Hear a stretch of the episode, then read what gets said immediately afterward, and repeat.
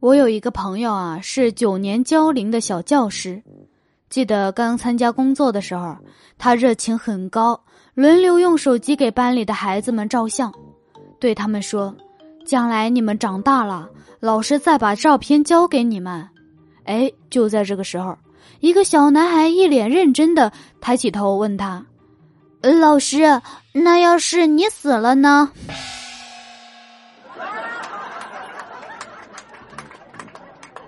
你们都成功的报复过谁？昨天呢，我把我妈从广场舞队伍里拉了出来，不为别的，只为报十五年前游戏机房的一箭之仇。君子报仇，十年不晚。小表弟呢，成绩不错，每天做完作业啊，都会让我帮他检查，并让我保证正确率是在百分之九十五以上。啊，有一天我就问他。你怎么这么努力呢？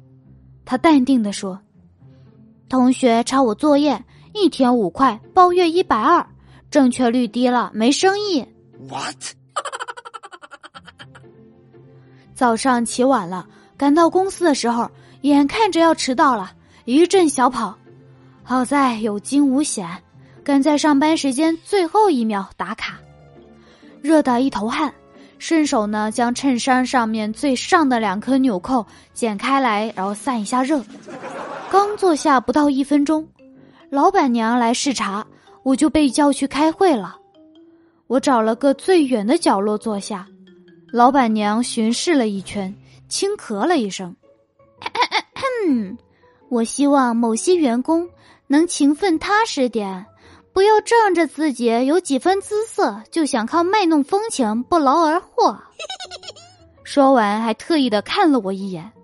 我顺着老板娘的视线低头一看，哎呦，这衬衫，哎呀，真的。我们公司呢有一个女同事，大眼睛、长头发、白皮肤，绝对是那种温柔可爱、懂事型的。加上办公室男多女少，很是抢手，却不见他对谁动过心，每天安心工作。有一天呢，我就问他原因，他很坚定的回答：“我要努力赚钱，等老的时候才能包养几个年轻好看的小伙子。”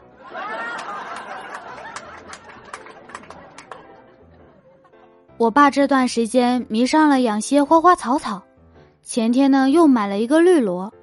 我妈呢看了看，实在是没地方放了，就建议他吊在床头，每天一睁眼就能看到，心情一定美美的。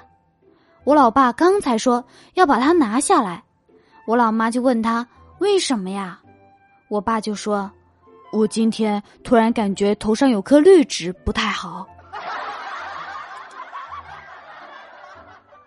邻居大爷和大妈吵起来了。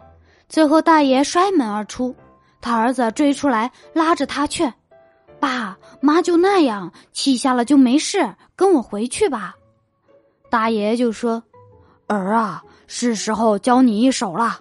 今晚约了人打牌，要不这样怎么出门？今晚通宵。”